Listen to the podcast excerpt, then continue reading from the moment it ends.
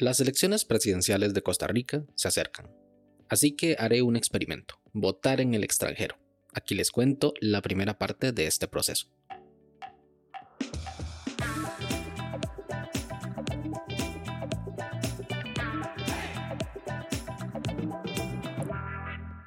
Hola a todos y sean bienvenidos y bienvenidas a este nuevo capítulo de Daily Meeting, podcast diario de cultura de Internet. Este es el capítulo 121 y hoy es martes 7 de agosto de 2021.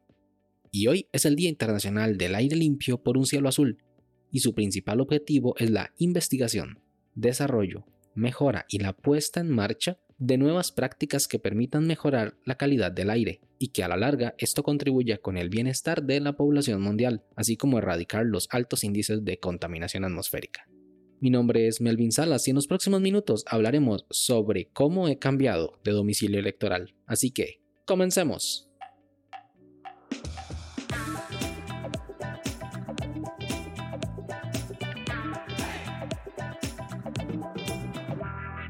Costa Rica es un país pequeño, de poco más de 5 millones de habitantes. Tiene 7 provincias y muchos distritos.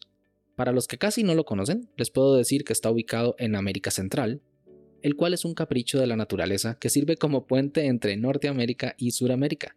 Nuestro sistema es democrático, el cual nos permite hacer elecciones de nuestro Parlamento cada cuatro años. Personalmente me parece que es muy poco tiempo entre un gobierno y el otro, pero es lo que hay. La próxima fecha de votación será el 6 de febrero, o sea, en casi cinco meses. Mi cédula de identificación dice dónde debo realizar la votación, mi documento dice específicamente que voto en Lourdes, de Montes de Oca, en San José, Costa Rica, por supuesto. Pero justo para esas fechas tengo un viaje programado y estaré fuera del país. Espero estar en Europa. Por lo que me pareció buena idea hacer un cambio de domicilio electoral. El proceso para el cambio de domicilio electoral tiene dos variantes. La primera es en caso de que el votante desee votar en otro lugar dentro del mismo país, el cual se puede hacer de dos formas con un documento nuevo, uno va presencialmente a una sucursal, pide una cédula nueva y cuando le toman los datos dice que vota en otro lado. O simplemente pide el cambio del lugar de votación sin documento nuevo y sin problema. Hacen el cambio en el sistema. El segundo método es cuando la votación desea realizarse en el extranjero. En este caso dan por un hecho de que la persona que está realizando la solicitud no se encuentra en el país, o sea que esté fuera de Costa Rica, por lo que es totalmente en línea Desconozco si uno puede hacer el trámite en una sucursal. Supongo que sí, pero en ningún lugar lo indica. Y aquí es donde vienen las curiosidades del proceso. De manera presencial, a uno le toman la foto, las huellas y la firma mediante una serie de aparatos que están hechos para este fin. Pero cuando es virtual, uno debe ingeniárselas para hacerlo con los pocos recursos que puede tener a mano. Por suerte, el formulario valida que los tres elementos solicitados tengan los formatos correctos. El primero de ellos es la foto el cual piden que tenga un fondo gris claro, aunque yo lo hice sobre un fondo blanco y pasó a las validaciones. No se permite el uso de sombreros ni peinados hemos que cubran parte de la cara. Algo que me llamó la atención es que no se permiten las fotos con lentes, lo cual es curioso porque mi documento de identidad salgo con gafas.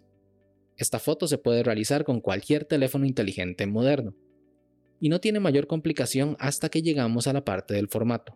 La imagen debe ser en formato JPG de 175 píxeles por 140 píxeles y no mayor a 5555 kilobytes, el cual me parece un número bastante arbitrario. Para el formato usé la web iloveimg.com, la cual me permite hacer todas esas conversiones sin problemas, desde el escalado hasta el formato, y casi por definición una imagen de ese tamaño no creo que pase de 5 megabytes. La segunda fue la firma, la cual debe ser en un fondo blanco. Aquí sí tuve un problema, porque por más blanca que fuera la hoja donde firmara, no salía el fondo blanco en la foto, sino como amarillo o gris, por lo que usé una firma sobre una hoja, la que se viera más blanca, y mediante la web fotopia.com logré cambiar el balance de blancos al punto de que la hoja se viera blanca y la firma lo más negra posible. Esto lo hice con el menú Imagen ajustes, niveles, y moviendo la curva hasta que se viera bien. Sinceramente, aquí no puedo explicar hacia dónde moví la curva, porque no tengo ni idea de lo que hace esta opción realmente sobre la imagen. Pero créanme que es ahí y lo conseguí. tamaño 150 x 320, formato JPG, no mayor a 5555 kilobytes, igual que con la foto con iloveimg.com. Y ya para finalizar, la huella. Y aquí empieza la odisea. La recomendación es usar una almohadilla con tinta y una hoja blanca, tomar una foto y listo.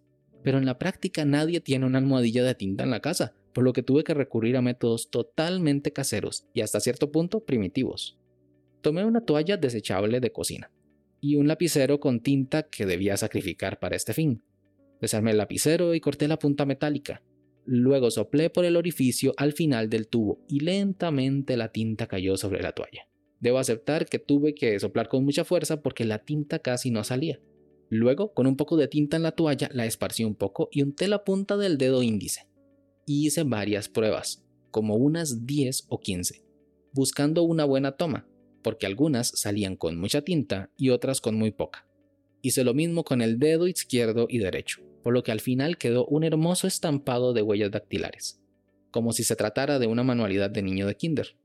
Que por cierto, así se le dice al jardín de niños en mi país, y creo que viene del alemán Kindergarten. El problema era el formato. Con la foto y la firma fue fácil, JPG, pero las huellas debían de ser de 416 x 416 píxeles en formato BMP de 8 bits con 500 dpi. O sea, no estoy seguro de que la cámara del iPhone saque fotos en formato BMP como para programarle esos bits y esos dpi. Pasé un buen rato buscando algún convertor en línea, porque el tamaño lo pude cambiar, pero el formato estaba complicado, hasta que después de casi una hora encontré la web onlineconverting.com el cual tiene un módulo especial para esas imágenes, con bits, DPI y todo.